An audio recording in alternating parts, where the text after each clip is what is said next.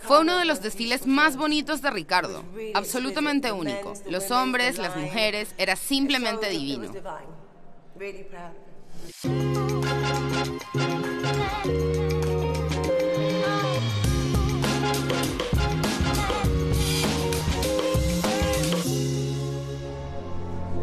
Fue su espectáculo 111 en 20 años de carrera.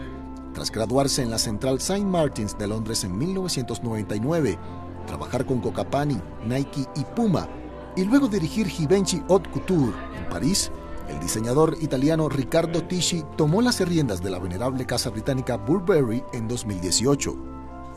Para esta colección mixta de moda masculina y preta-porter femenino invierno 2022, ha elegido como siempre un marco excepcional, una iglesia. Para mí, hoy en día, la religión es algo muy importante. Pero no me malinterpretes. La religión no significa solo ser católico o budista. No, no es eso. La religión consiste en que cada uno de nosotros tenga la esperanza de un mundo mejor. Y estas mujeres hermosas, enérgicas, poderosas, pero correctas, caminando como aristócratas y rebeldes sobre las mesas y todo el mundo elevando la mirada para verlas y ver la ropa, pero con respeto. Eso era muy importante.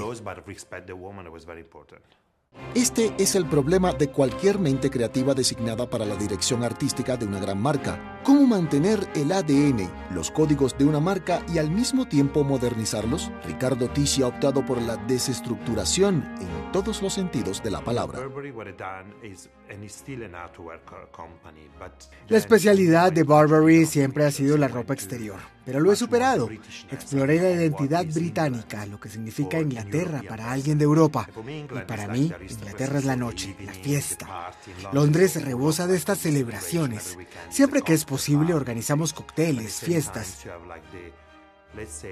Pero al mismo tiempo existen la aristocracia de sangre azul y la rebelión, los punks, los skinheads.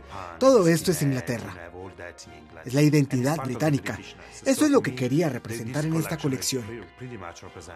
Así que hice vestidos de noche de algodón, de gabardina, de acolchado. En resumidas cuentas, mezclé dos cosas, la rebelión y la aristocracia. En este sentido, Burberry es un símbolo perfecto de este país. Ricardo Tisci nació en 1974 en el sur de Italia, en Taranto, una ciudad portuaria popular y contaminada. A los cuatro años perdió a su padre, fue criado por su madre y sus ocho hermanas. Hoy, como mis 20 años de experiencia, puedo expresarme como un adulto. Cuando empecé en Givenchy, por ejemplo, recuerdo que la gente no me entendía porque no había inventado nada nuevo. Además, no era mi función. En aquella época todo era glamuroso.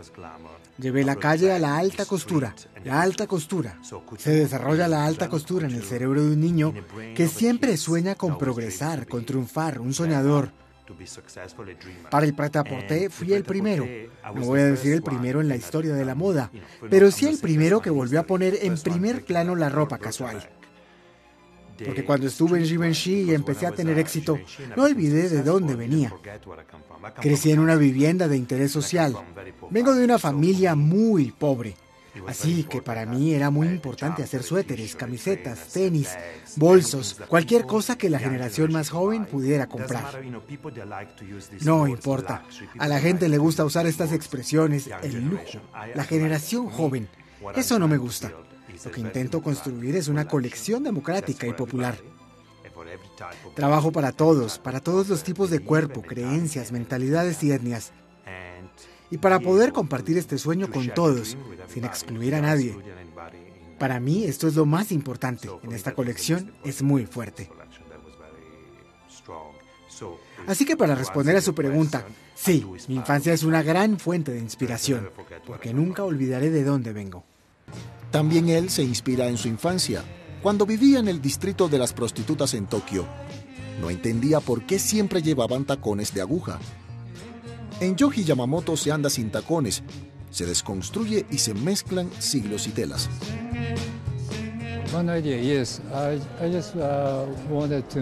Simplemente empecé esta colección mezclando tejidos vaqueros con materiales de alta costura del siglo XVIII. Permanezcamos en el ambiente de los grandes salones parisinos en Coché. En el siglo pasado, este mítico lugar acogió, entre otras, las presentaciones de Yves Saint Laurent. Christelle Kocher desarrolla cierto concepto de la elegancia urbana,